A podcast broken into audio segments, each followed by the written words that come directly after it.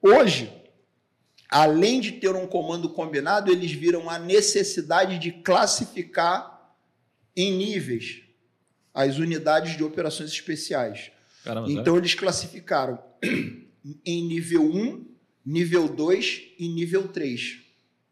Então, as unidades, quando você pega todas as unidades de operações especiais do SOCOM, do comando combinado, e classifica, existem as unidades Tier 1, Tier 2 e Tier 3.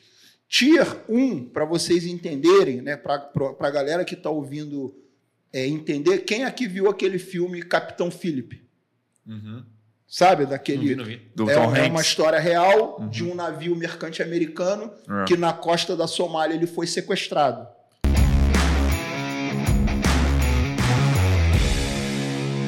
E aí, sejam muito bem-vindos a mais um Zero Cast, podcast oficial do Concurseiro 01, ao vivo e a cores, somente no YouTube, mas ao vivo em várias plataformas aí, toda terça-feira, meio-dia.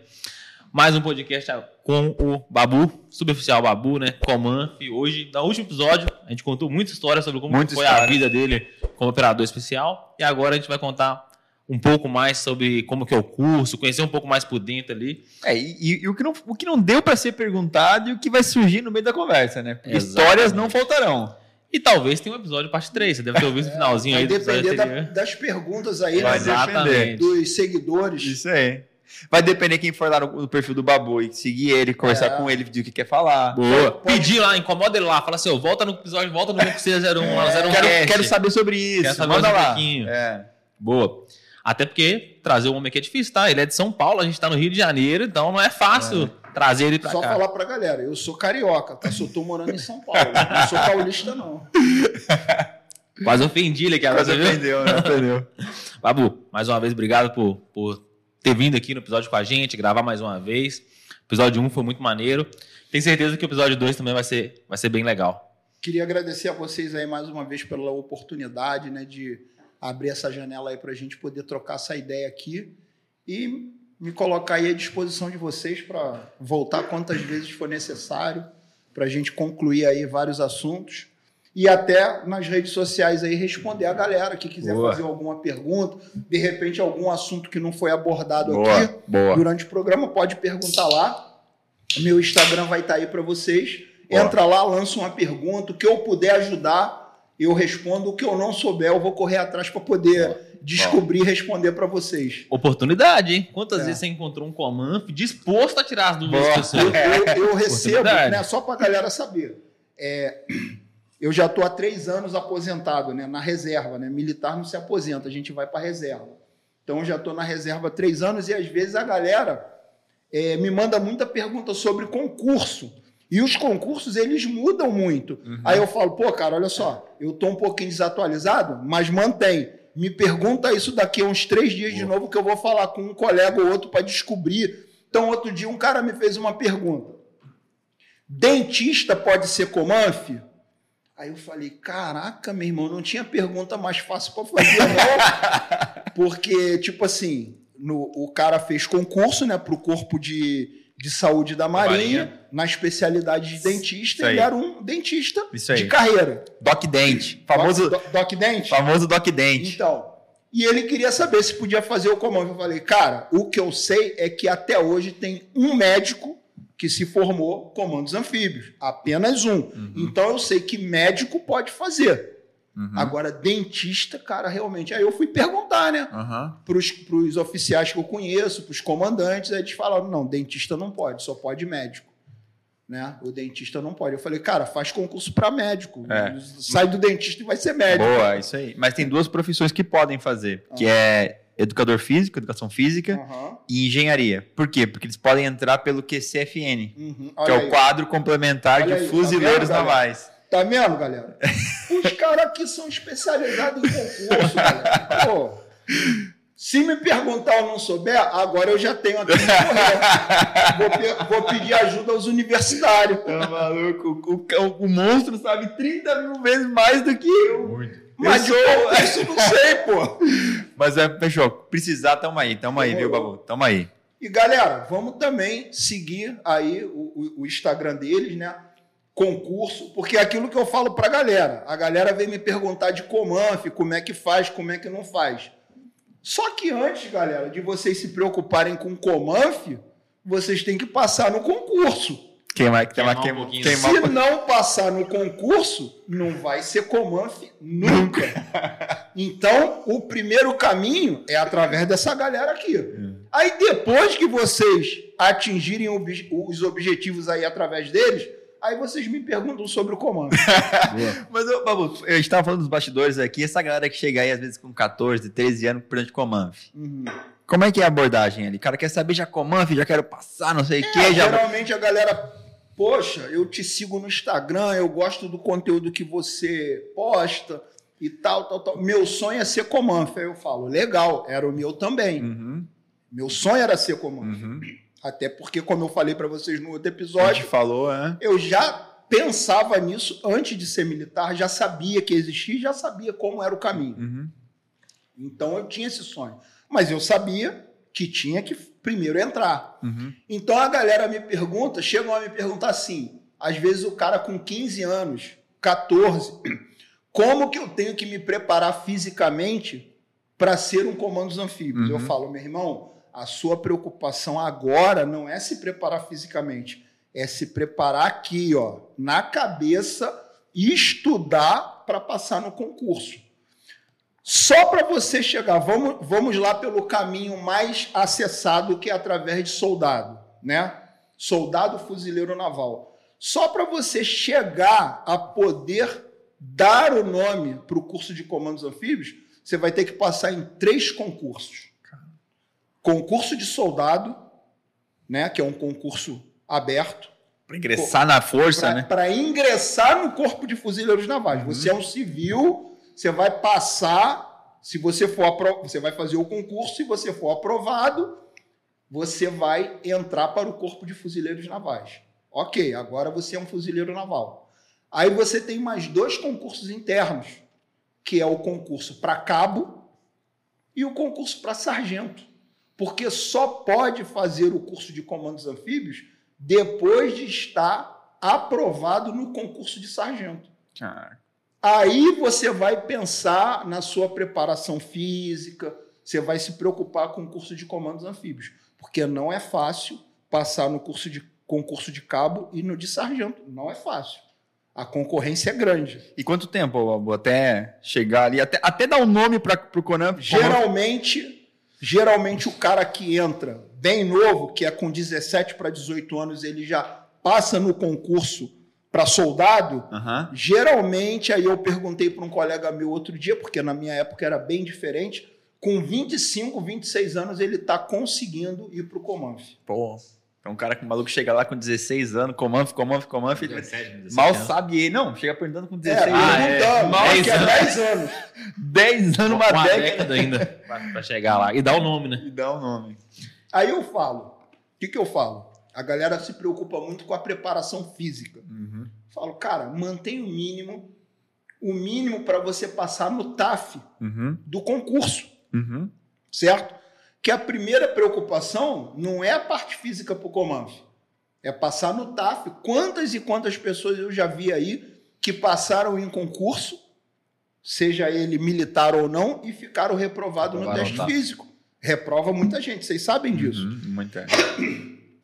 Então eu falo, se preocupe em manter um padrão físico que você seja aprovado com sobra. Uhum. Tipo assim, eu faço esse teste físico com o pé nas costas tiro de letra. Esse, esse padrão físico tá bom. Faltando dois anos para você ir para o Comanf, você começa uma preparação física mais específica para o curso que tranquilamente você vai chegar num curso bem preparado. Eu queria te perguntar do curso, mas antes de perguntar, tem um negócio que me surgiu a dúvida aqui agora.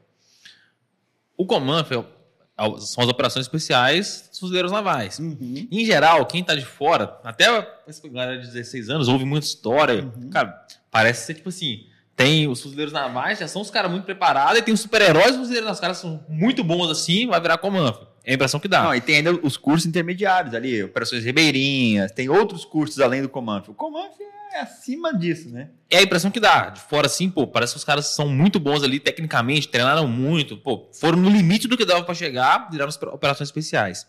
Lá dentro do Comanf, ainda tinha um cara, assim, durante o tempo que você teve lá, que você falou assim, pô, esse cara aqui, ele é muito diferenciado no que tange de operações especiais, assim. Até um cara que dava até muita confiança, assim, pô, se eu vou fazer uma missão com esse cara, eu sei que tecnicamente ele é, ele é acima da média dos caras que são acima da média, sabe? Que te dá muita confiança. Cara, né? isso Exemplo, eu vou, eu vou, eu vou dar, vou fazer uma analogia. Eu acredito que isso é em qualquer ramo, uhum. não é? Exemplo. Até no futebol, né? Eu queria falar no, no, no, time pode ter um time top,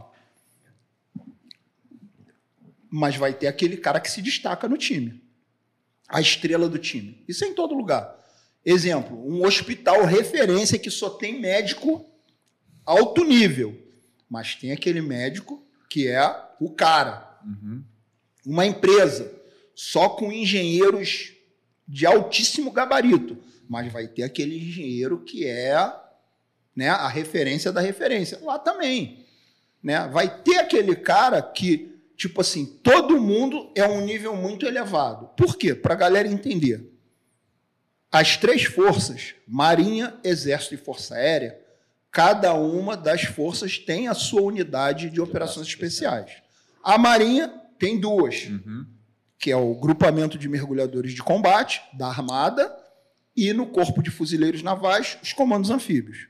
O Exército tem os comandos Forças Especiais e a Força Aérea tem o Paraçar. Né? Eu vou falar da Marinha. Os cursos que vão abrir a porta para você realmente pertencer à comunidade de operações especiais é o curso de mergulhadores de combate na Armada e o uhum. curso de comandos anfíbios no Corpo de Fuzileiros Navais. Uhum. Fazendo uma ressalva: nós temos o curso de operações especiais para cabos e soldados no Corpo de Fuzileiros Navais. Porém, se você faz o curso como cabo e soldado, mas não passar na prova de sargento, você vai embora da Marinha, você não vai seguir carreira. Então, realmente, o curso que vai te perpetuar nas operações especiais na Marinha do Brasil, ou é o curso de comandos anfíbios, ou o curso de mergulhadores de combate. Eu vou voltar mais ainda para dentro da minha praia, que é o curso de comandos anfíbios, certo? Então, o que, que acontece? É, o curso de comandos anfíbios ele é um curso exigente, certo? Muito exigente. Ele é um curso longo. Ele é um curso de quase 10 meses. Caraca certo? E não são 10 meses. De maciota, não. De sala de aula. certo? Aí a galera me pergunta assim: porra, Babu, é, de todo o período do Comanf, é, qual, foi, qual foi o dia mais difícil do curso? Não sei o quê, bababá, o período, ou todos. É, é o amanhã, é hoje, né? É, hoje é um difícil. Não tem dia fácil. Sim, não estou contando história para boi dormir. Uhum. Não estou aqui enfeitando o pavão. A galera que me conhece sabe que eu não sou de enfeitar pavão. Uhum. Sabe que eu jogo aberto, jogo com a realidade, eu não, não, eu não enfeito o pavão, eu falo. Mas realmente não tem. O curso é muito puxado, é muito tempo durante o curso longe de casa. Poucas vezes você é liberado para ir para casa. Não pensem em vocês que é só físico tem muita matéria e nota baixa reprova, manda o cara embora do curso por insuficiência técnica. Então, fora toda a parte física, tem também toda uma parte intelectual de matérias específicas à profissão, que o cara tem que tirar as notas mínimas, certo? Isso matérias referente ao que, assim, mais ou menos? A Val? vida militar. A vida militar. Sim. Logística, tem questão de estratégia, talvez. Tudo. Estratégia de operações. Tudo. Inteligência. Armamento, munição e tiro explosivo, reconhecimento, é, operações aeromóveis, tiro de precisão, topografia, comunicações, é, inteligência e por aí vai. Caraca. Certo? Muita matéria. Né? E você tem que tirar a nota. Se você não tirar, você vai uhum. ser desligado do curso, uhum. certo? Então, o curso é um curso é, é, difícil. pela parte física, pela parte psicológica e pela parte intelectual. Certo? Então, por isso que entram e o nível de, de aprovados, de não vou dizer de aprovados, né, de, de militares que concluem o curso, ele é tão reduzido. Né? Tipo agora, no ano de. Esse ano o curso está tá rolando. 2022 formou-se uma quantidade um pouco maior, graças a Deus. Por quê? Por que eu falo graças a Deus? Porque para a gente não é bom que se forme poucos, que a gente precisa de operador. Quanto menos operadores se formarem, mais sobrecarregada a unidade fica. Certo? Então nós, nós torcemos para que se formem mais operadores no curso. Porém, o sarrafo não vai baixar. A exigência vai ser aquela. Até porque é para a segurança dele também, final Exatamente. A gente não vai permitir que um cara se forme porque ele depois vai colocar em risco a própria vida dele e a, a vida da equipe, dos companheiros de equipe. Então, o que, que acontece? É, que eu estava falando. Em, em, ano passado se formou um número maior de alunos, de, de, de pessoas, de militares que concluíram o curso. Em 2023, em 22, em 21, se eu não me engano, só se formaram cinco, só se formaram cinco em 2021. Em 2020, o curso foi interrompido, interrompido porque acabou aluno. Só ficaram dois alunos. Caraca. E dois alunos não conseguiriam é, concluir as atividades do curso. Só dois alunos. Ah, porque e, algumas eram em time, né? Equipes. É. Então o curso, ele, o curso ele foi, é, vamos assim dizer, eu não, eu não lembro agora se ficaram dois ou três alunos, mas eu sei que ficaram uhum. ou dois ou três alunos e o curso foi interrompido. Né? Por quê? Imaginem vocês o curso de comandos anfíbios é um curso que movimenta muitos meios. Movimenta navio, movimenta helicóptero, movimenta submarino, uhum. movimenta avião. Então imagina você tirar um submarino do é um cais. caro também fazer, né? Muito dinheiro, muito caro para uma instrução do curso para dois, três alunos. Não é? Uhum. é? É, é inviável. Então o curso ele foi interrompido e os alunos que estavam no curso eles incorporaram no curso de 2021. E ainda assim só se formaram cinco, mesmo somando os alunos de 2020. Caraca. Aí, ano passado, 2022, já se formou uma quantidade maior. Não sei ao todo quantos, mas foram mais de 10. Eu, eu, queria perguntar especificamente sobre o curso, mas antes, eu queria só deixar claro, porque muita gente pergunta até para a gente lá no Instagram, uhum. no, no, YouTube, como é que faz para entrar. Então, a gente falou do, do, pessoal de 15, 16 anos que quer saber e tal. Você é sargento, você está ali, talvez, é, não sei, oficial também pode ir até quando eu acho que é capitão, primeiro tenente, eu não sei também como é que funciona para oficial também, que pode é, dar o um nome. Mas como é que é esse processo? Você já está lá dentro, como você faz para fazer então, já, o curso? Já de, estando na já força. estando na força, né? é. Pode ser oficial ou praça, uhum. né? Se eu não me engano, não, não vou falar aqui porque eu não tenho certeza, uhum. mas eu acho que que para oficial o limite é até capitão, uhum. não tenho certeza. Uhum. Não sei se é primeiro tenente ou capitão, uhum. certo?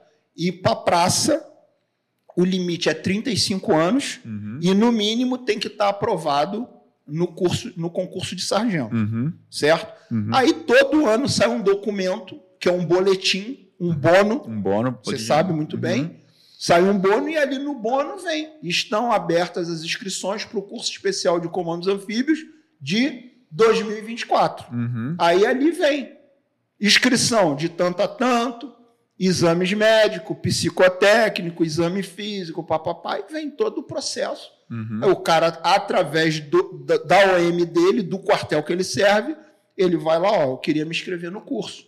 O quartel vai mandar uma mensagem com a inscrição dele se eu não me engano também, não sei, posso estar falando besteira, mas eu acho que agora só pode fazer quem está na área Rio.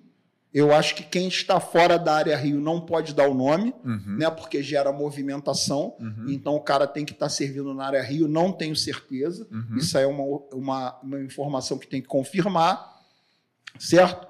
E aí, a partir daí, ele foi escrito ele segue aquele processo, certo? De, de exame médico, de, teste físico. Então, tem muita gente que fica no teste físico, porque o teste físico é um teste físico puxado. O que, que tem no teste físico, geralmente, assim? Cara, vou te dizer que agora de cabeça eu não sei, mas tem o basicão. Que é corrida e natação? Que é, são, se eu não me engano, são uma natação de distância uhum. e uma natação para tempo. Uhum. Certo? Então, se eu não me engano, é uma natação de 1 km uhum. e, se eu não me engano, uma natação de 400 metros. Não tenho certeza se é 200 ou 400 metros. Num determinado tempo. Daí. Tem a corrida de calça boot, tem a subida no cabo, tem a barra abdominal, uh, eu acho que tem agachamento também. Uh, deixa eu ver mais o que. Eu acho que basicamente é isso aí. Se tiver mais alguma coisa aqui, agora eu não estou me lembrando. Mas, muitas dessas coisas já é feita no próprio quartel, né? Tem corrida de calça e boot, tem é, subida não. na corda, tem corrida no tem, subir. Entre aspas, é? né? Não é em todo o quartel. Uhum. Tem muita unidade que ela é muito mais administrativa do que operativa. Uhum.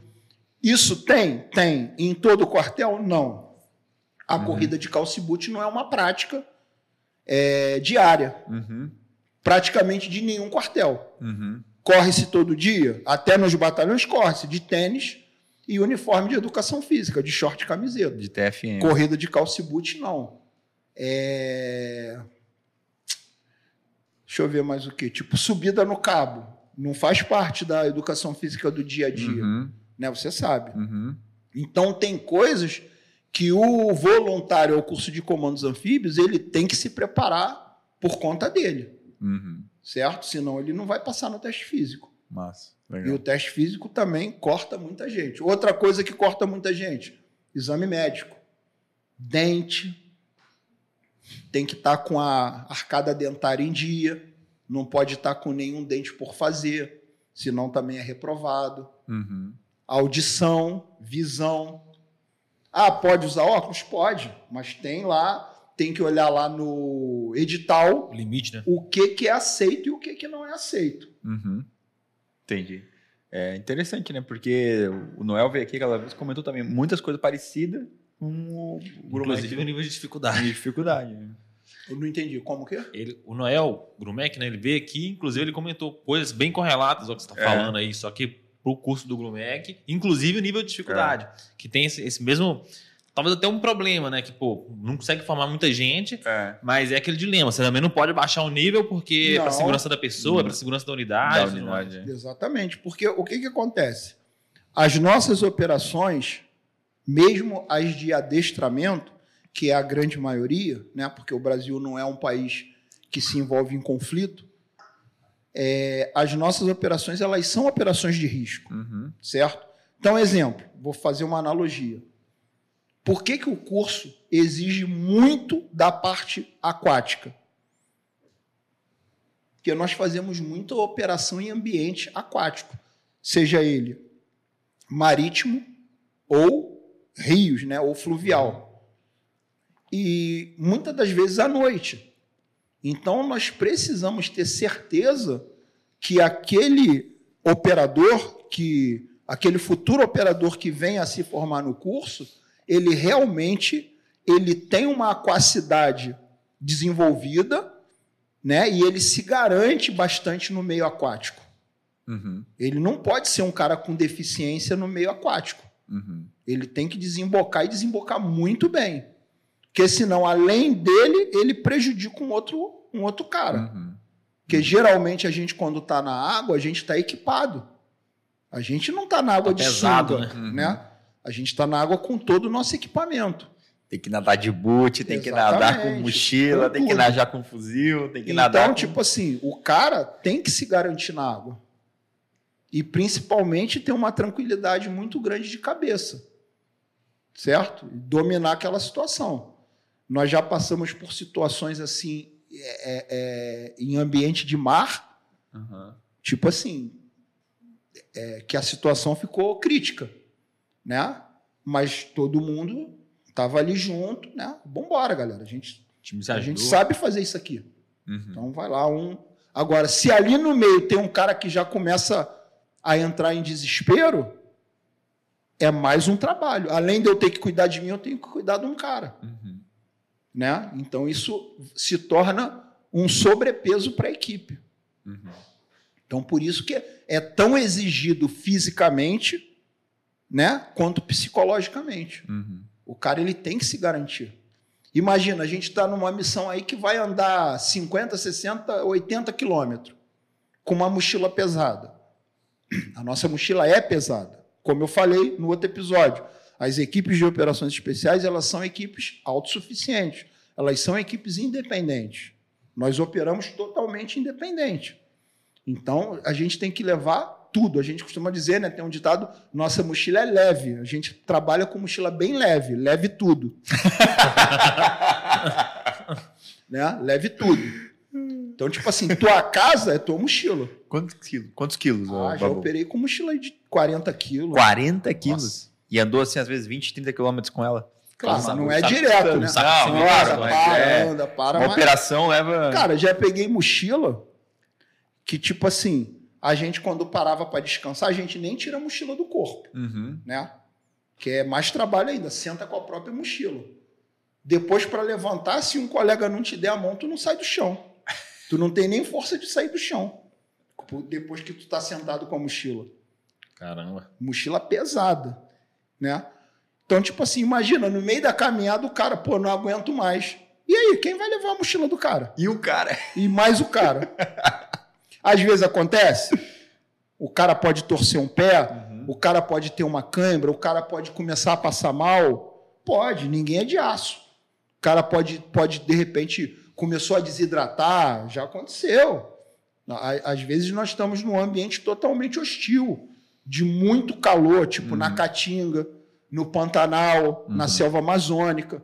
Um local que, que o próprio local, o próprio é clima, o próprio ambiente, ele já te destrói. Uhum. Você já começa a desidratar, você já começa. O sol já começa a te arrebentar ali. Tá entendendo? Então você pode pô, ficar mal ali? Pode. Mas não pode ser por qualquer bobeirinha, né? Uhum. Uhum. E, na sua opinião, assim, qual que é a principal diferença do cara que consegue formar operações especiais para o cara que não consegue? Mental. Cabeça. Cabeça. O curso está todo na cabeça. Todo. Eu já vi caras 10 mil vezes mais bem preparados fisicamente do que o outro. Não conseguia chegar ao final do curso e o outro conseguia. Claro. Ah, então eu vou chegar totalmente despreparado no curso. Pô, tu vai comer o pão que o diabo amassou. né? Mas eu já vi caras chegar lá atleta. E não formar. Voando, físico lá em cima e não terminar o curso. Porque, ó, cabeça. E já teve aquele magrelinho. Já, não, o gordinho mesmo. Ah, gordinho. O gordinho ali, aos trancos e barrancos, se arrastando, fazendo cinquinho, tirando cinco, cinco, cinco, cinco, e ia até o final. Caraca. Mas por quê? Ó? Tá aqui na cabeça. Mente blindada mente blindada. Porque o instrutor, quando plota uma dificuldade, ele vai entrar na tua uhum. cabeça. E ele vai fazer você ir embora. Então você tem que estar com a mente blindada. Daqui eu não saio. Uhum. Daqui ninguém me tira. Caraca. E você já chegou a ser instrutor também do curso alguma vez? Fui, de 94 a 98. E teve. Já chegou, por exemplo, na época que você era instrutor, se olhar algum aluno assim e falar, pô, cara, esse cara aqui não tem perfil, é melhor dar um jeito de pesar ele aqui para ele ir embora vezes. do que esse cara se matar Várias vezes. morrer, alguma coisa do tipo. Várias vezes. E qual que, que você consegue fazer ali na hora para poder fazer o cara entrar na mente dele e ele pedir cara, pra sair? O cara, quando tem dúvida, ele só quer uma ajuda. Só empurrão. Só empurrão. Às vezes uns mais, outros menos. Tu deu um incentivo, ele já vai embora. Você só colabora para o que ele já quer. Ele só quer uma desculpa para ir embora do curso. Ele está ali, ele nem sabe o porquê que ele está ali. Tem gente que a gente é o que a gente chama de aventureiro. Ele vai para o curso, tipo assim, vai que eu me formo. Né? Vou testar o sistema, vai que eu passo em branco. Mas não vai Ninguém passar. me vira. Não vai. Vamos plotar, né? Não vai. Vamos plotar ele. Mesmo que não plote, as próprias tarefas elas são tão sugantes, né, cara? Elas são tão destruidoras Aham. fisicamente e psicologicamente que o cara que não tem a total certeza de por que, que ele tá ali e para que que ele tá ali, ele vai falar: "Não, meu irmão, não quero mais isso não, tá maluco? Caraca. Tá É. doido? Eu, hein? Esse preço aqui eu não vou pagar não". É. O cara que já tá 100% convicto, ele se coloca em dúvida. Imagino. Imagina o que tá com O que dúvida. já entra É. na dúvida, né? O que já É entra foda. com dúvida. Agora, E eu costumo dizer uma coisa, né? Até pra galera, tipo assim, que tá ouvindo, né? Pensar, Não se iludir também. não se iludir. O curso, ele só começa depois da formatura do curso. Aí que o curso vai começar. Aí que o negócio fica sério. Que até então, no bom sentido, entre aspas, era tudo um teatro. era tudo teatro naval. Era um teatro. Tinha um professor meu que falava isso. Agora é de verdade. Agora você não é mais aluno. Agora você vai responder pelos teus erros. Eles vão custar muito caro agora. E eles vão custar caro, podendo custar a tua vida ou a vida de um companheiro teu. É. E o teu erro, às vezes, ele pode refletir em consequências bem graves. É. Então, tipo assim, eu costumo dizer que o curso ele começa depois da formatura. Uhum. O difícil não é conquistar a caveira, né? Aham. No nosso caso, nosso nosso brevê é uma caveira. Eu costumo dizer. O difícil não é conquistar a caveira. O difícil é carregar a caveira depois. Que é uma grande responsabilidade. É.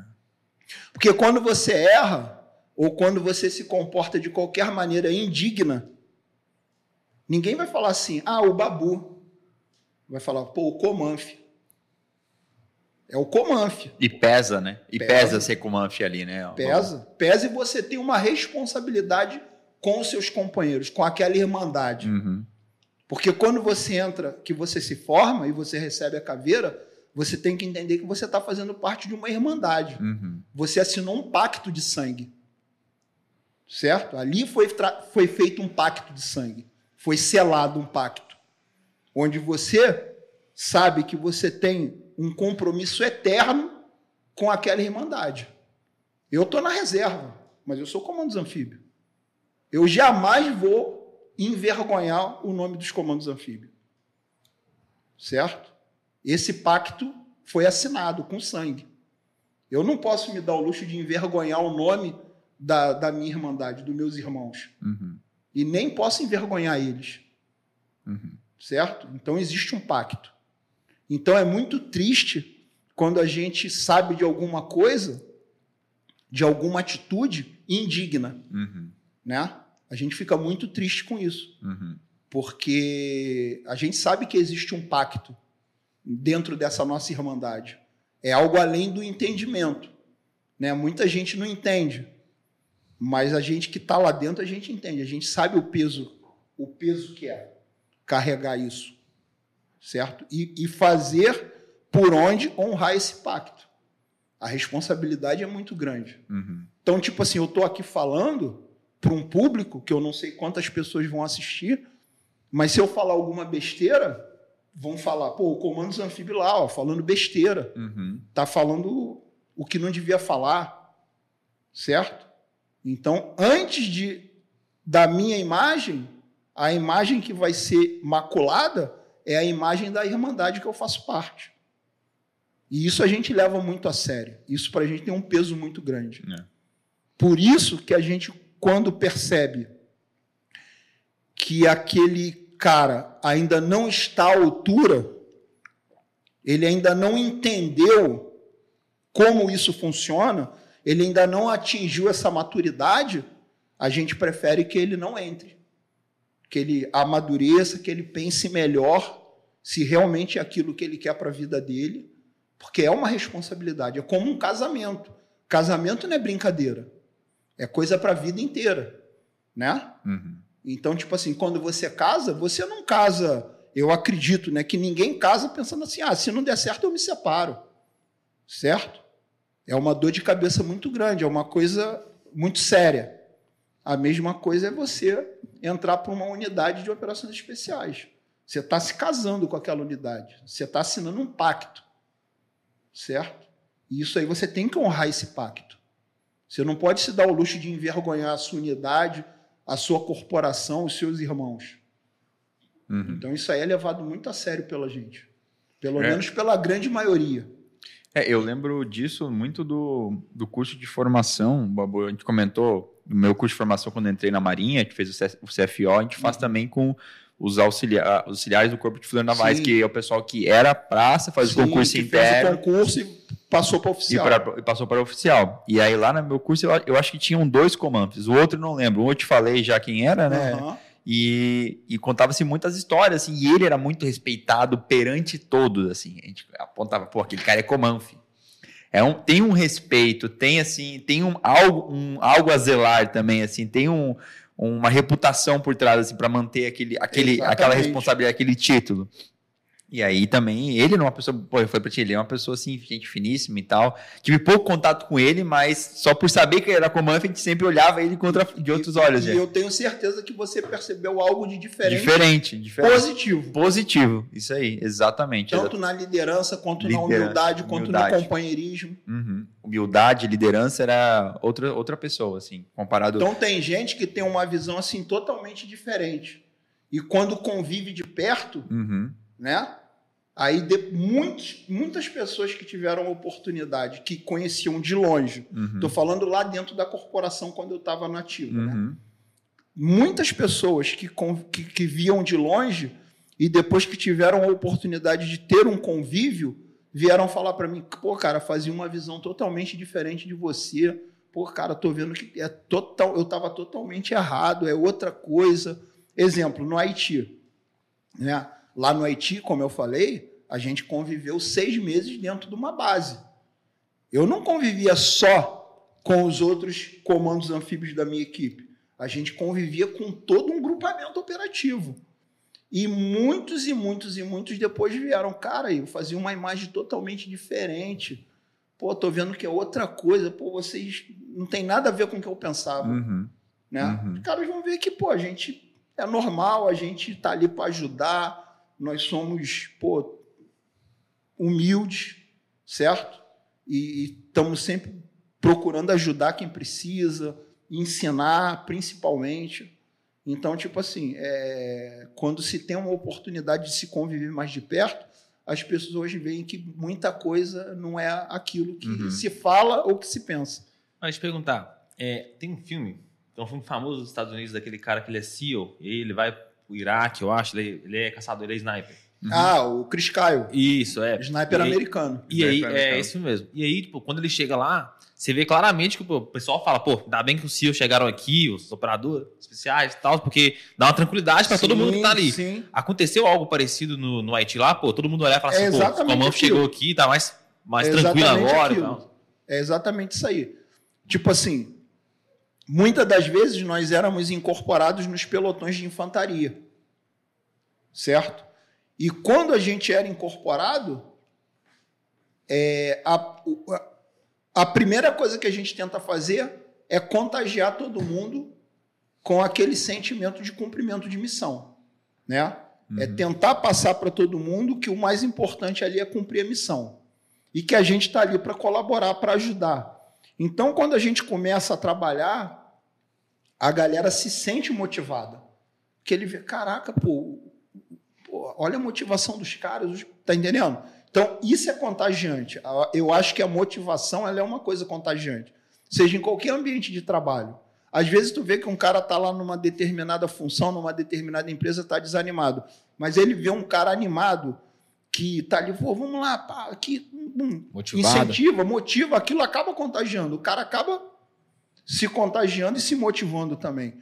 Então, isso que você falou era nítido lá no Haiti principalmente na, na galera mais menos graduada, nos cabos e nos soldados. Eles vinham falar com a gente, pô, caraca, que maneiro, eu, não sabia isso, eu aprendi isso. Aí pergunta, pô, por que que tu faz, por que que tu, tu leva isso assim no equipamento? A gente, pô, não, eu levo por causa disso, eu faço assim. Pô, que maneiro. Aí, entendendo? O cara, se, pô, o cara me ensinou, o cara achando, tipo assim, às vezes, que a gente, pô, não vai dar atenção, né? Ou vai virar a cara. Aí a gente vai e ensina. Não, eu faço assim por causa disso. Assim é melhor. Tá, tá, tá. Aí o cara, caraca, o cara me ensinou isso. Tá entendendo? Então acaba. Isso aí acaba contagiando essa, esse lado da irmandade. Uhum. Uma. Eu ia perguntar sobre o curso de formação que a gente estava falando antes, aí eu esqueci, uhum. agora eu vou voltar, porque essa são dúvidas que eu tenho uhum. desde a época que eu falei do curso de formação que eu fiz lá, com o pessoal comentando sobre o que era o Comanf. Então é o seguinte, o, o Grumec, né, Noel veio aqui, ele falou, o pessoal acha que a gente não respira embaixo d'água, que, que a gente respira embaixo da água, que a gente fica quatro horas sem respirar, que a gente é super-homens, que a gente voa, que a gente nada, que a gente nada 500 quilômetros sem... É, a coisa que mais impressionou que o Noel falou, assim, é, que é muito legal, que ele, ele falou assim, o pessoal acha que tem a visão de que o operador especial é o cara que é, tipo, forte e burro. E não é. Hoje é muito mais inteligência, trabalhar com, com, é. com, sagacidade ali naquilo que você está fazendo do que ter força para movimentar alguma coisa. No, é, primeiro, não adianta você ser um burro de carga, carregar uma tonelada de equipamento e não pensar. Uhum. Cada vez mais, as operações especiais estão exigindo operadores de, com alto nível de QI. Né? Hoje em dia, cada vez os equipamentos eles estão é, com um maior nível de tecnologia envolvida. Complexidade. Né? Nós temos rádios que se comunicam via satélite, equipamentos de visão noturna, equipamentos de visão térmica e por aí vai. Tudo que envolve tecnologia. Certo? É, os, as, as plataformas que nós utilizamos de geolocalização e outras coisas são situações que você precisa ter um domínio é, ali daquela parte de tecnologia também. Uhum.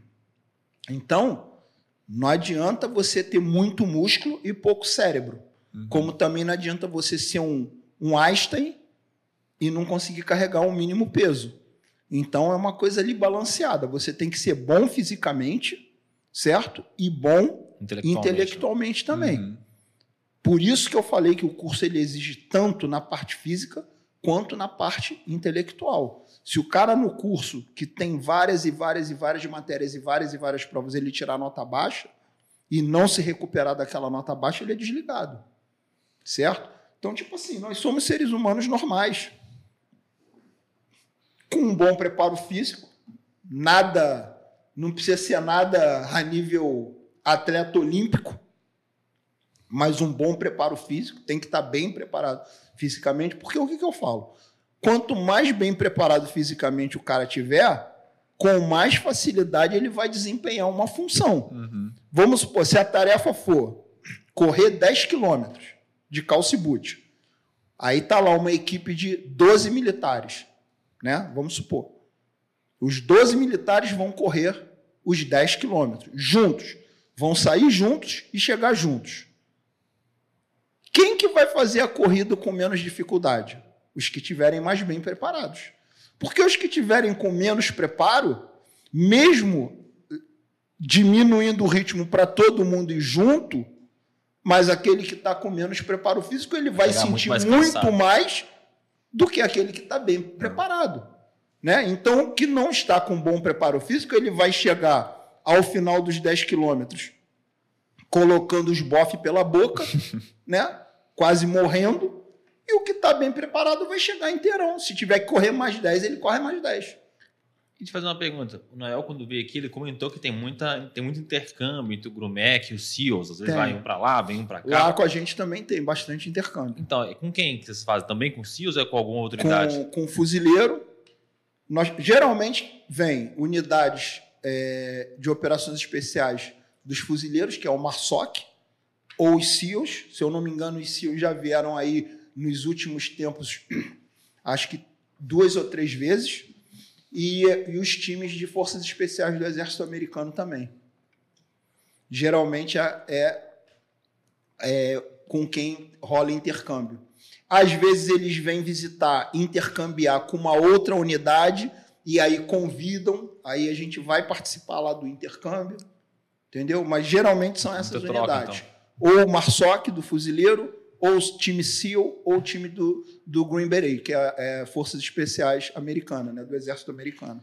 E o que, que você sente de mais diferença assim, entre as operações especiais de lá para daqui? O que eu sinto? É. Uh, no geral, recurso. Recurso. Recurso. Sim. Quando eu falo recurso. Material. Tudo. Tudo é. que o recurso pode nos trazer. Ao ponto de, tipo assim, algumas unidades, dependendo. Porque as operações especiais americanas, elas são. A gente tem que entender um pouquinho da estrutura para poder entender como que eles funcionam, né? Uhum. Já começa que os Estados Unidos ele criou um comando único de operações especiais, né? Então, exemplo, todas as unidades de operações especiais do Exército, da Marinha, da Força Aérea e do Fuzileiro estão subordinados a um comando, que uhum. é o SOCOM. Uhum. Certo? Isso aí, essa ideia, ela surgiu após uma determinada missão das Forças de Operações Especiais Americanas nos anos 80, onde essa missão não teve sucesso, que é a Operação Eagle, Eagle Claw, Garra de Águia, e a partir dali eles começaram a entender que precisava botar, colocar as unidades de operações especiais sobre um único comando falando a mesma língua, para que pudesse ter eficiência é, operacionalmente falando. Mas qual foi o erro dessa operação aí, sabe dizer? Coordenação e controle. Né? Cada um fala uma língua. O que falta um pouco hoje para a gente no Brasil. Imagina que eu sou do Exército, você da Marinha, você da Força Aérea. Aí imagina, eu uso um rádio, ele usa um rádio diferente, você usa um outro rádio totalmente diferente. Aí o meu rádio não fala com o dele, o dele não fala com o teu mas nós estamos operando no terreno na mesma missão. É foda. Coordenação, comando e controle. Logística, tudo isso. Sim. Doutrina. Né? Vou fazer uma, uma, uma analogia grotesca para todo mundo entender assim, bem, bem de forma simples. Imagine que você treina que ao entrar na porta, isso, isso aí só estou fazendo uma analogia para que o pessoal claro. entenda o que eu estou uhum. falando. Não, não significa que é assim, não, tá?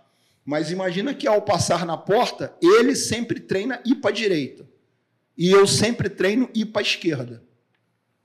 Entendeu? Então, são estamos falando línguas diferentes. E se a gente vai operar junto, o ideal é que a gente fale a mesma língua. Então, a partir dessa esse insucesso que houve na operação Garra de Águia, o americano ele começou a entender que ele precisava de um comando combinado para que as forças de operações especiais se entendessem e falassem a mesma língua. Claro, cada uma dentro da sua natureza, né, dentro da sua particularidade, mas o mais possível alinhado. E aí o que, que acontece? É... Até perdi um pouco o fio da meada, né? Que a gente estava falando no Brasil. É... A diferença principal ali entre os operadores de lá e daqui. Isso, mas eu ia fazer um outro gancho, né, que eu falei do como. Ah, sim, vamos lá, entendi, lembrei. Hoje, além de ter um comando combinado, eles viram a necessidade de classificar em níveis as unidades de operações especiais. Caramba, então, eles classificaram em nível 1, nível 2 e nível 3. Então, as unidades, quando você pega todas as unidades de operações especiais do SOCOM do comando combinado e classifica, existem as unidades Tier 1, Tier 2 e Tier 3. Tier 1, para vocês entenderem, né, para a galera que está ouvindo é, entender, quem aqui viu aquele filme Capitão Philip? Uhum. Sabe, daquele. Não vi, não vi. Do é, Tom é uma história real uhum. de um navio mercante americano é. que na costa da Somália ele foi sequestrado. É. E os piratas somalianos pediram resgate, né? Capitão Philip, inclusive com Tom Hanks. Tom Hanks. Tom Hanks faz o papel do Capitão Philip. E aí uma unidade SEAL, que é o Devigro, mais conhecido como Team Six, foi cumprir essa missão. O Devigro, o Team Six, é uma unidade Tier 1, certo? A, o time que cumpriu a missão Lança de Netuno, que foi a missão que é, neutralizou Osama Bin Laden, né, que foi amplamente divulgado na mídia, é uma unidade Tier 1. Foi a mesma unidade do Capitão Philip, o Devil. Mas os tiers eles são divididos com base. Vou, vou chegar lá. Ah, Eu tô tá. falando do Tier 1. Aham. Qual o tipo de missão do Tier 1? Né, para vocês entenderem. Então, são as missões de maior. é, Dificuldade de operação. o que, que realmente classifica uma unidade Tier 1? É o grau de prontificação dessa unidade. São unidades que elas, em um determinado espaço de tempo, bem reduzido, conseguem atender a qualquer tipo de crise em qualquer ponto do globo. Isso classifica uma unidade Tier 1. É simplesmente o tempo de resposta. Claro que juntamente com isso vem toda uma qualificação. Os operadores eles fazem de tudo, eles têm que saltar, eles têm que mergulhar, eles têm que... são operadores completos sem limitação de verba. As unidades Tier 1 não têm limite de verba, certo? Se precisar fazer assim um grotescamente falando, se precisar de um foguete Aham. para cumprir a missão, vai ter um foguete. Entendi. Então, isso seriam as unidades Tier 1. Não, então, você vai encontrar na Marinha, no Exército e na Força Aérea. As unidades Tier 2, que são as unidades nível 2, eles geralmente vão trabalhar em prol de uma unidade Tier 1. Geralmente fazendo cerco, provendo segurança ou pegando objetivos secundários. Enquanto uma unidade Tier 1 vai estar no objetivo principal, os outros objetivos menos relevantes ou secundários vão estar com unidades de nível 2. E geralmente as unidades de nível 3 são as unidades de apoio. São as unidades de operações especiais de aeronaves, de helicópteros, de embarcações, que prestam todo o apoio logístico para essas unidades poderem operar no terreno. Então, basicamente é isso. Caramba. Então você vê a estrutura, né, que existe para as operações especiais é, nas Forças Armadas Americanas, ao ponto da Marinha Americana ter submarino adaptado única e exclusivamente para operar com equipe SEAL. Certo? Então se dão ao luxo de ter submarino para atender aos times SEALs. Então, quando me pergunta qual a diferença, eu falo recurso. Recurso. Nada mais além de recurso. Só recurso. Hoje o que nós precisamos é recurso. Porque do recurso vem tudo: vem treinamento, vem condição, vem equipamento, vem alimentação, vem suplementação, vem treinamento diferenciado. Um, nós que pesquisamos bastante, que lemos sobre, um, um operador de nível unidade Tier 1, ele tem praticamente a preparação física de um atleta olímpico, Caramba. Caraca. em níveis de apoio. Né? Sim. Entendi. Porque ele realmente Terapeuta, todo mundo cuidando dele ali no caso, o cara tá em perfeita condição tem de que estar trabalho. em perfeita condição física. É uma coisa assim, né? É, Quando eu tive a oportunidade de, em intercâmbio, conversar e perguntar, e aí você já se impressiona. Eu nunca tive a oportunidade de fazer intercâmbio com nenhuma unidade 1. Nunca tive. Né? Mas já tive com os SEALs. Que, que somente um time SEAL que é 1, que é o Devigro, que é o Team Six. Então eu perguntei, eu já me impressionei com o nível deles, né? E aí quando eu perguntei a ele, e aí, como é que é o Team Six? Como é que é o Devigro? Aí ele, cara, Outro nível. não dá, nem- não dá nem para explicar. É outra parada. É outro.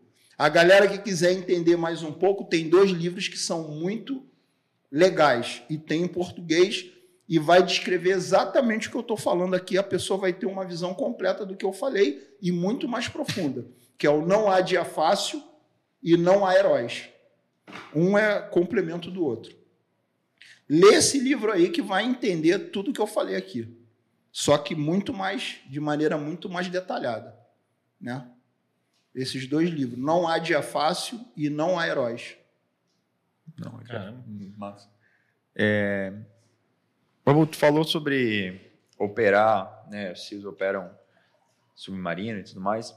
é, dá para dizer que o Sil é meio que um Comanf com o Grumec ali, né? Eles têm, acho que, umas operações muito parecidas que, que tangenciam os dois lados ali, né? Do... É, o que que acontece? E é só para comentar a pergunta para te emendar. É, o Comanf também, eu sei que eles operam em navios de superfície, né, para desembarque e tudo mais, mas eles operam também em submarinos, o Comanf ou não? Também. Desembarque em submarino. É onde eu ia chegar. Vamos uhum. lá. Você puxou como gancho os SEALs, Isso, né?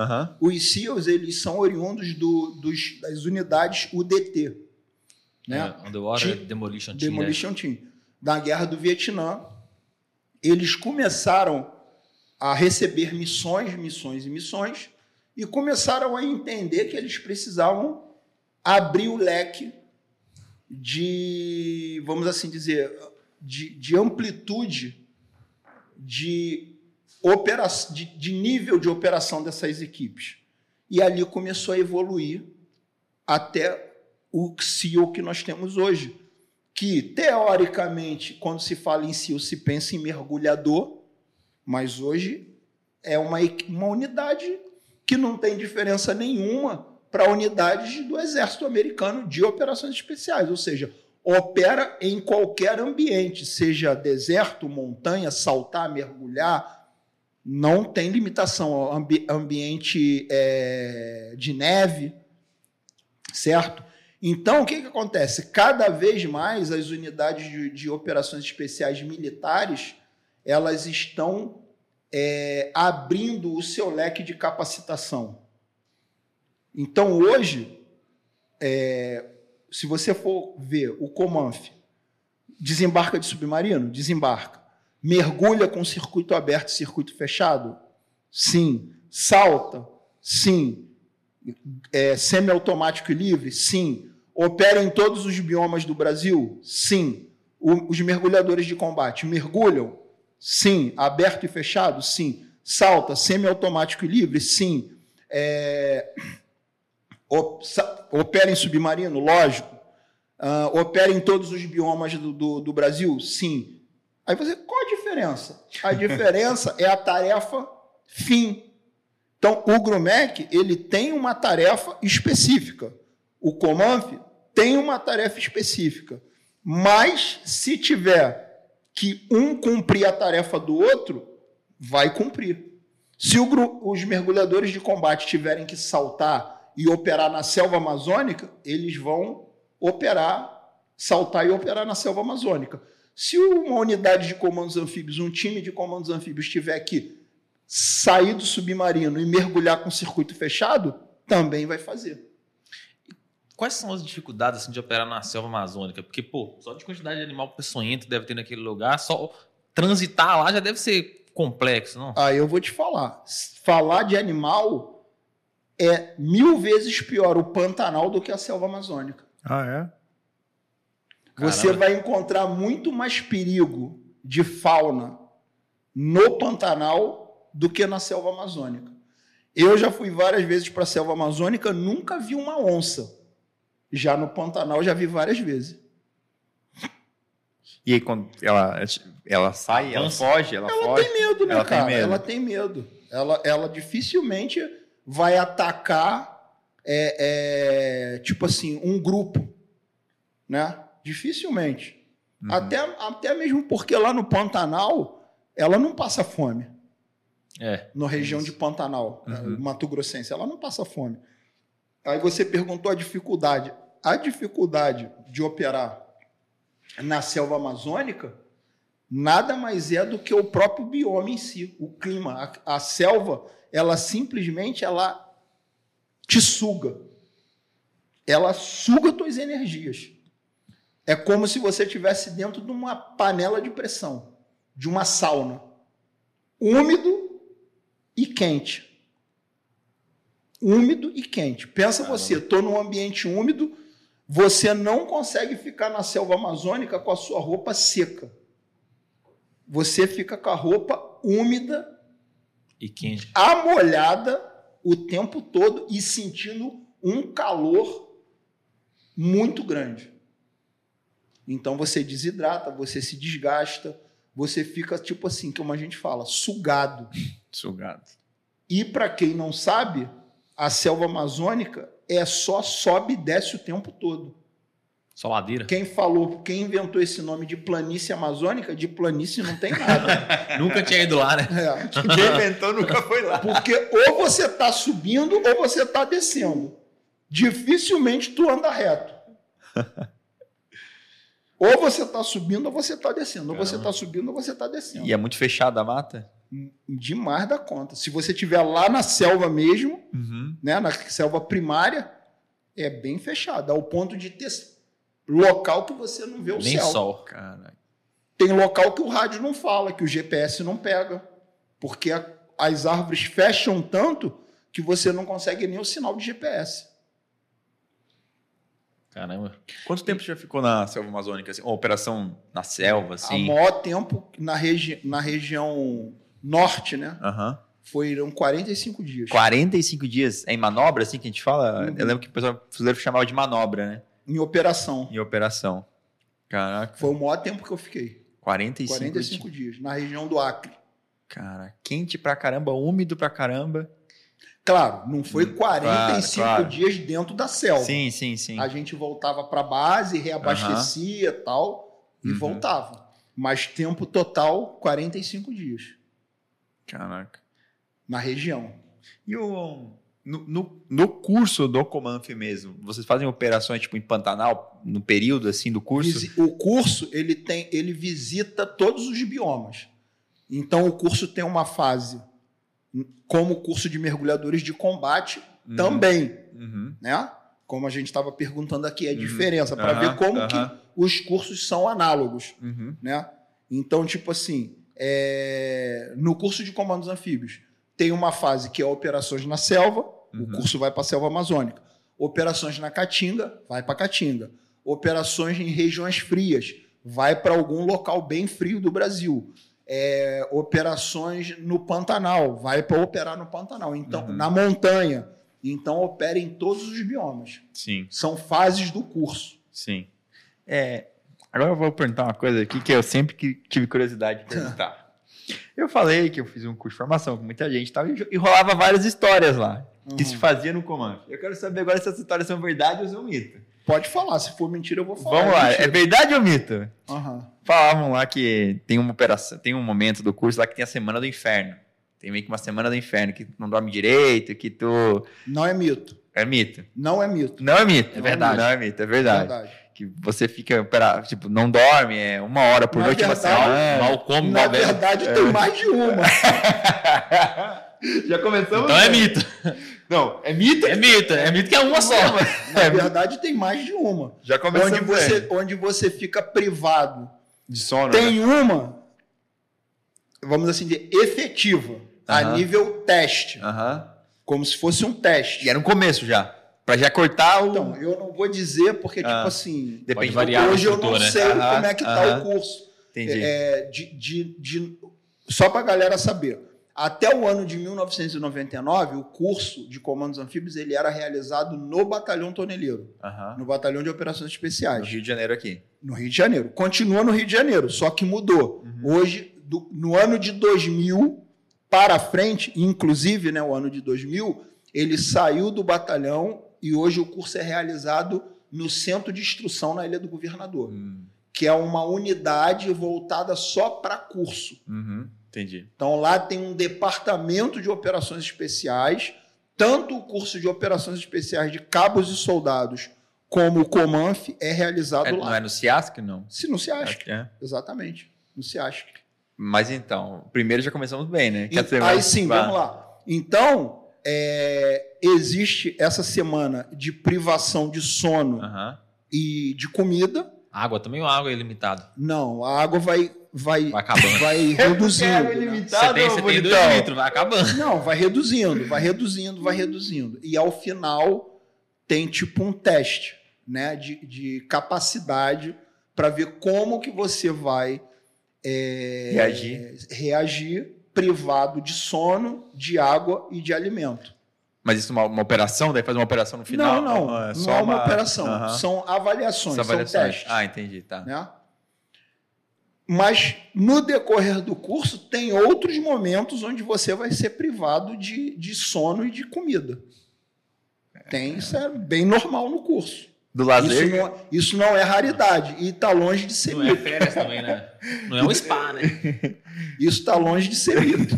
Isso é bem normal.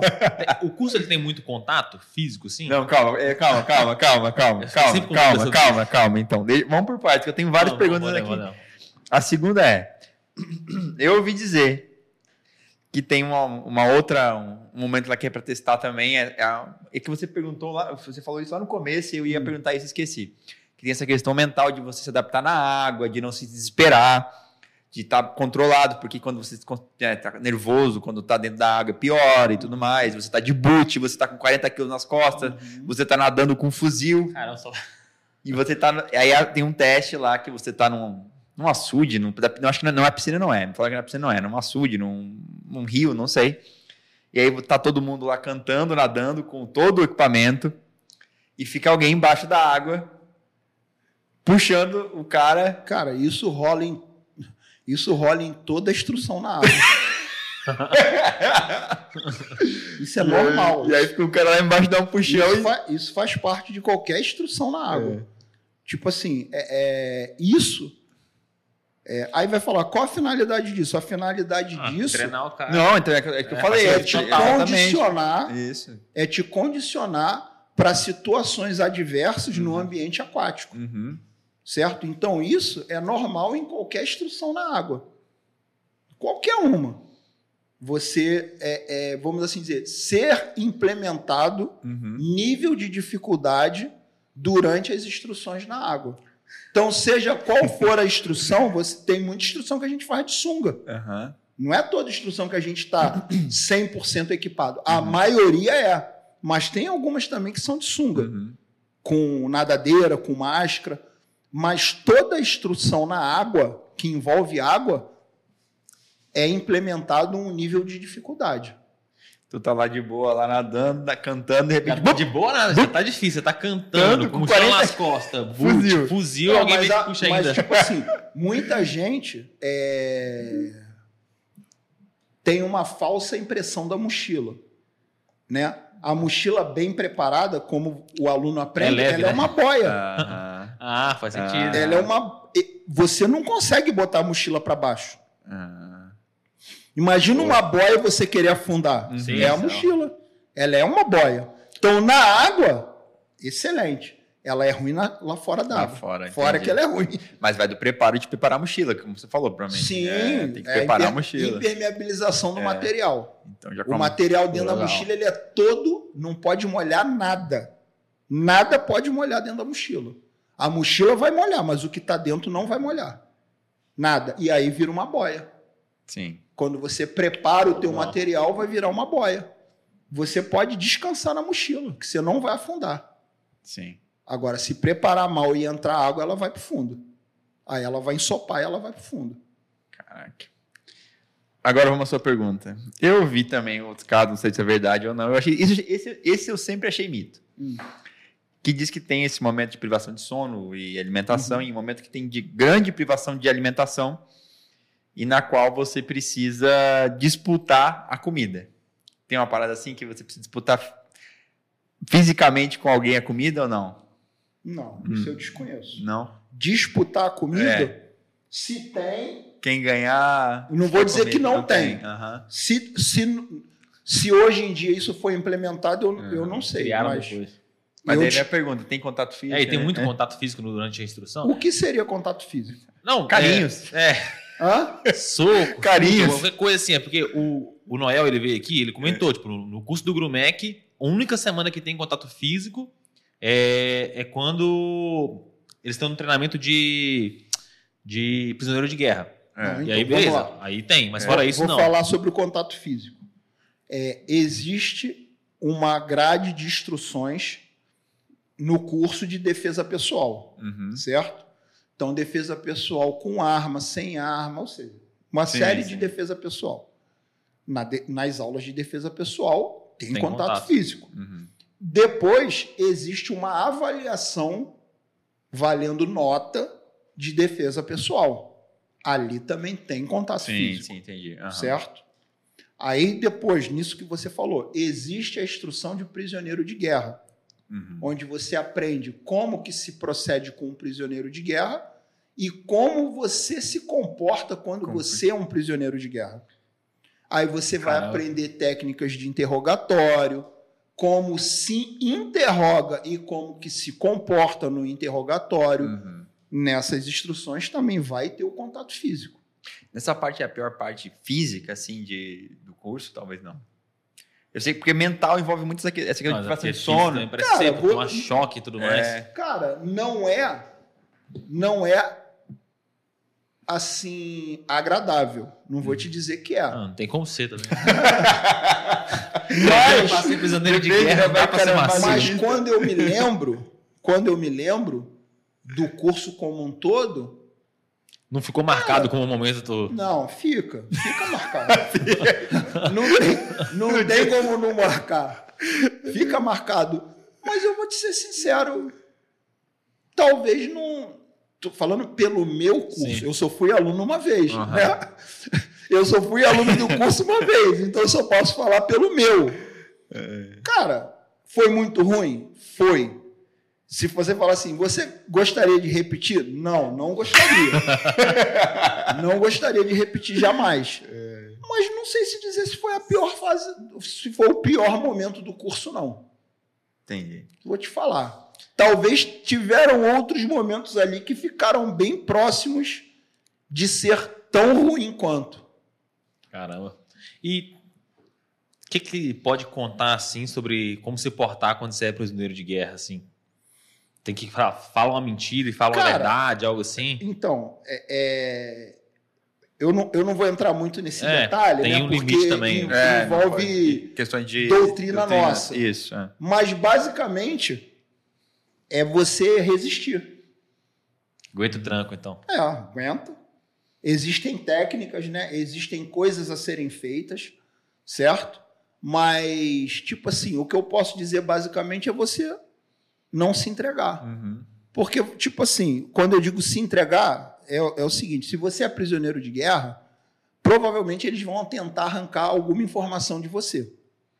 E vão te manter vivo até é, O elemento de operações especiais ele é muito mais sacrificado como prisioneiro de guerra do que um elemento convencional. Por quê? Pode ter mais informação, né? Exatamente. O elemento de operações especiais ele tem acesso a uma série de informações que o convencional não tem. Então, quando eles aprisionam um elemento de operações especiais, eles sabem que aquele cara tem muita coisa para entregar e que ele não vai entregar. Ou ele foi treinado para não entregar. Uhum. Mas existem técnicas, certo? Então vai ser ele tentando te vencer e você tentando vencer ele, tentando resistir. Ele vai sugar ali. Né? Ele vai tentar fazer você falar. É. Mas você pode minimizar isso com as técnicas que existem, certo?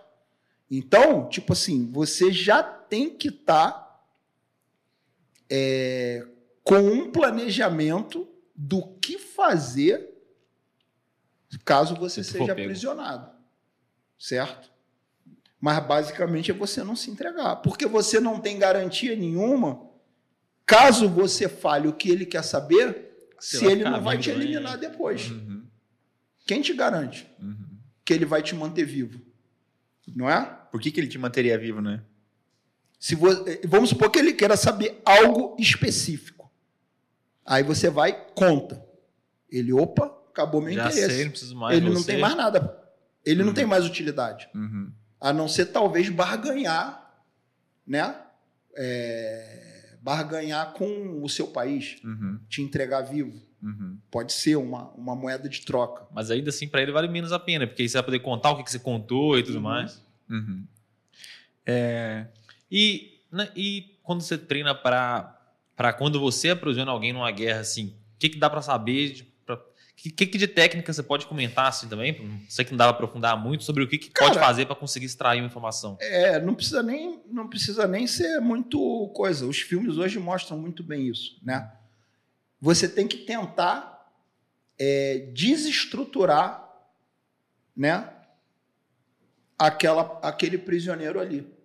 Então tem várias técnicas e às vezes é, a gente costuma dizer assim que tem, tem técnicas tão inteligentes que às vezes você não precisa nem torturar o cara. Só no mental já desestabiliza ele. Exatamente. Você pode privar ele de uma série de coisas. Já viu aquele filme A Hora Mais Escura? Eu acho que já. Outro bom filme para ver. É o filme que retrata exatamente toda a caça, né, todo o, o, o trabalho de inteligência até a missão que eliminou Osama Bin Laden. Caramba. Uhum. Então ele começa mostrando o lado da CIA e depois mostra no final o lado dos operadores, que é um time Tier 1, né, que foi lá para eliminar, para capturar ou eliminar Osama Bin Laden. Esse filme começa exatamente com uma situação de interrogatório. E ali mostra o cara não bate no cara, não tortura o cara, mas mostra que existe uma capacidade é, muito grande de fazer o cara falar. Persuasão. Persuasão usando outros métodos. Privando do sono, água, Comida. não deixando o cara dormir.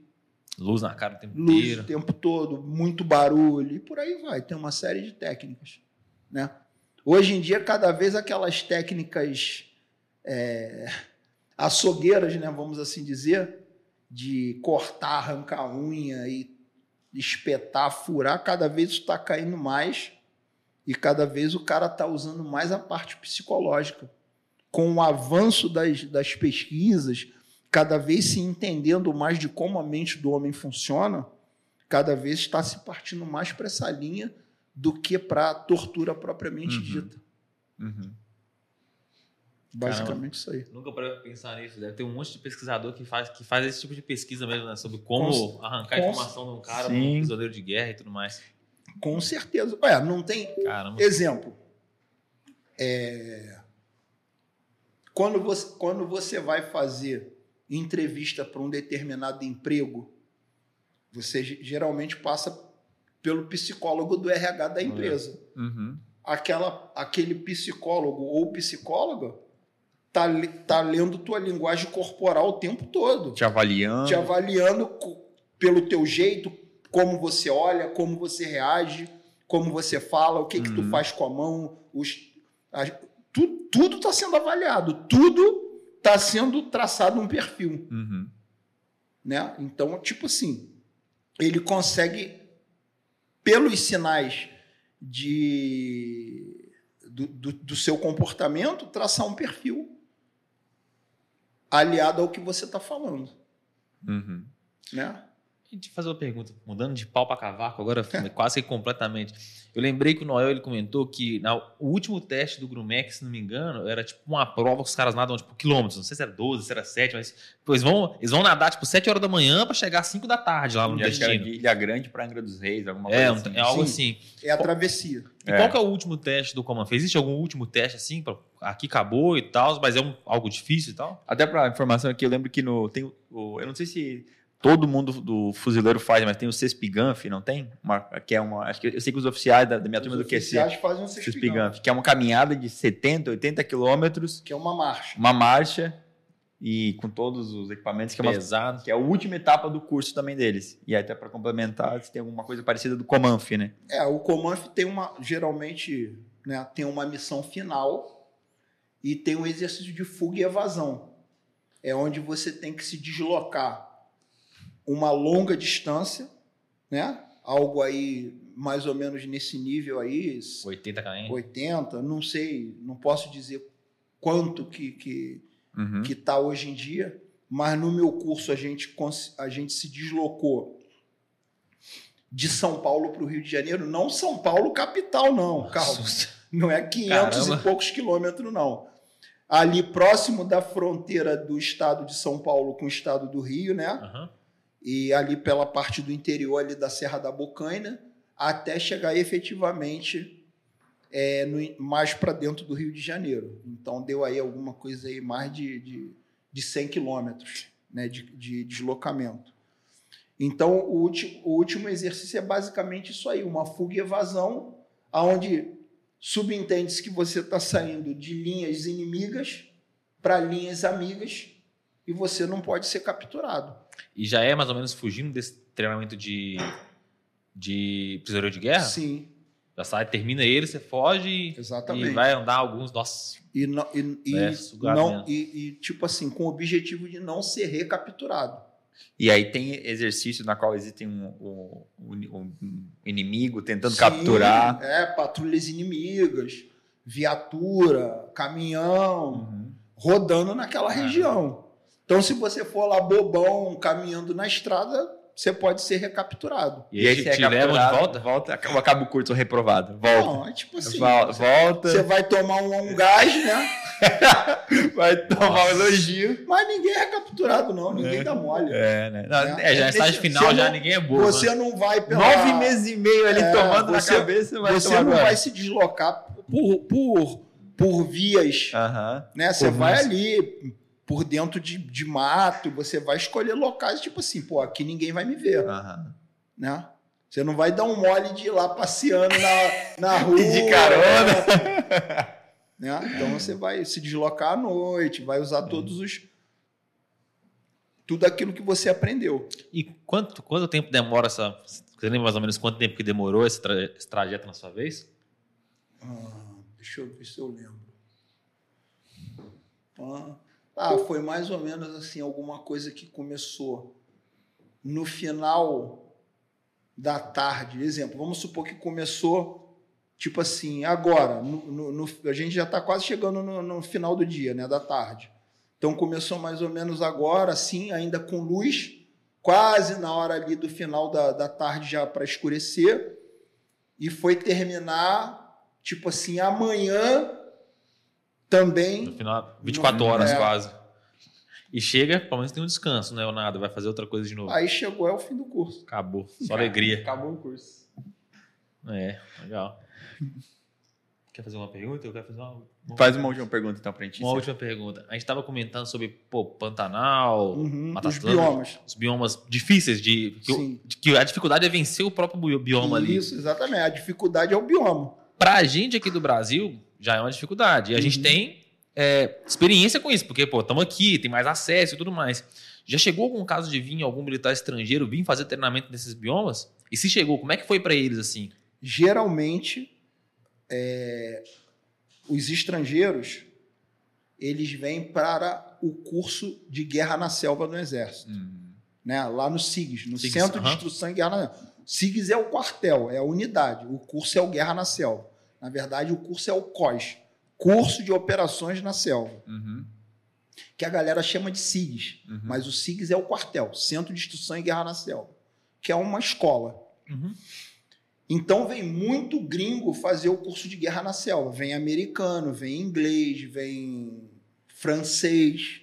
Cara, e muito gringo. Pra sair. Sério? Por quê? Porque eles não estão acostumados, cara. Quente pra caramba. O bioma. Imagina, o cara vem lá da Europa, meu irmão. Aí pega a selva É. amazônica. Tá acostumado com aquele friozinho ter- gostoso. O cara vai ter cedo. intermação. O cara tá acostumado com frio, o cara tá acostumado com temperaturas, tipo ali, bem abaixo dos 20 graus. Aí o cara vai para dentro da selva amazônica, aquele cara brancão, gringo. Tá entendendo? Protetor solar, né, cara? Aqui, ó. Tipo assim, se o cara não fizer uma preparação para passar por aquilo ali, o cara vai chafurdar. Já veio al- algum operador de lá pra cá assim e teve dificuldade também? Alguém de operações especiais, um SEALs, alguém assim? Direto. Sério? Várias vezes. Caramba. Legião, estrangeira, é, de operações especiais americano. Que aí o cara, o que, que acontece? Ele não tem. Não é, não é dizer assim, pô, o cara é despreparado. Não é. Você tem que se preparar porque tu vai fazer. Né? Talvez a mesma coisa. Se chegar agora, pegar um cara muito bom aqui do Brasil, muito bom, e botar para ir fazer um curso lá no. Na Finlândia, na tundra, naquela. naquela... ou no deserto. Aham. Deserto, quando digo deserto mesmo, Uhum. deserto lá, Oriente Médio. Aham. De repente o cara não vai conseguir, pô, porque ele não está preparado para aquilo ali. Uhum. Né? Não é porque o cara é ruim, é porque o ambiente é inóspito. Né? O cara Sim. tem que se preparar para o ambiente. Então o cara vem de lá às vezes ele não se prepara, ele não tem nem noção do que ele vai encontrar uhum. aqui. Quando ele se depara com a selva amazônica, meu irmão, coitado, o cara derreteu, desidratou. Desidratou. É. Cara, tem. Pô, foi onde que eu vi? Agora eu não lembro se foi no YouTube ou no Netflix. Um, um, um, um, um curso. Exemplo, a unidade de selva da Legião Estrangeira fica aqui na Guiana. Certo? Uhum. E lá eles têm um curso também sugado, um curso de selva também bem ruim, né? Porque é a mesma selva uhum. praticamente. Uhum. Sim. Mesmo clima, mesmo. É, e aí tem um, um documentário, cara, eu acho que é no YouTube, que pega o curso desde o primeiro dia e aí mostra também lá no curso deles uma galera saindo lá, tipo, delirando, desidratado, inso, intermação, né? Com intermação, porque não é incidência do sol, é incidência do calor, né? Então o cara lá totalmente desidratado e delirando e não aguentando nem ficar em pé. Mas é porque o cara é ruim, não. Às vezes o cara é até bom fisicamente falando. Só que o ambiente, meu irmão. É foda. É, é, é ruim. É ruim. Uhum. O negócio é, é brabo. A selva não é fácil, não. Ainda mais ali, equipado com, com todo o equipamento, fardamento. Uma coisa é você lá passeando, fazendo turismo. Outra coisa é você estar tá lá operando, né? Com, com, militarmente falando. Pesado. É. Foda. Então, tipo assim, é um ambiente bem, bem ruinzinho de ser vencido. Né? Muita água, molhado o tempo todo. Até... Aí outra coisa que muito. Molhado e quente. Aí outra coisa que muito cara é... não tem sucesso porque também não sabe cuidar os pés. Meu irmão, se o seu pé der ruim, acabou. Acabou. Se você não souber cuidar do pé, acabou. A gente precisa do pé para andar. Se deu ruim no pé, já era. Tchau. Cara, Mesma coisa que eu já vi, virilha. Virilha. Tem que cuidar, saber cuidar da virilha. Eu já vi cara com assadura que ficou com a virilha em carne viva, não aguentava andar. Aí, vai fazer o quê? Ou tu anda, ou tu vai embora do curso. O cara não aguenta andar de dor. Tá com a virilha em carne viva. Cara. Deixou assar. Aí vai, vai atritando, atritando, atritando, assou. Próximo passo, sai a pele. Não, mas não aguenta Já mais. É, irmão. Já teve uma assadura na virilha? Já, já é foda. De leve. É. Agora imagina uma, uma assadura de arrancar a pele é. e ficar na carne. E você andando e suando. Caramba. E com aquela roupa suja. Molhado. Então não é só ter resistência. Você tem que saber cuidar do corpo. Cuidar do pé, higiene, tudo isso. Caraca. Não é, não é, tem uma cena, cara, é, hilária, naquele, no filme Tropa de Elite, no 1, né? Que eles querem. O caralho, meu pé tirando a meia, a meia toda colada na pele do pé, as pele. pele do pé soltando. Aquilo ali acontece, não é mentira, não. É só não tratar do pé, tem que tratar do pé. Você tem que abrir mão de 10, 15 minutinhos de sono ali, que já dorme quase nada.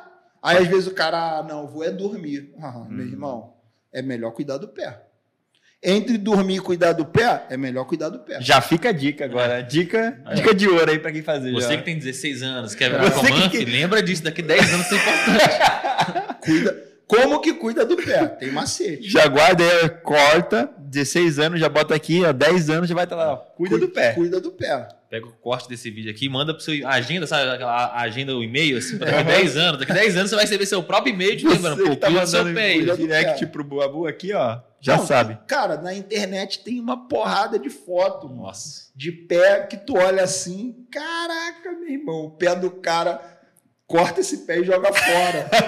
pé, tipo assim, meu irmão, acabou o pé. Caraca. Caiu a pele toda, o pé do cara tá em miséria.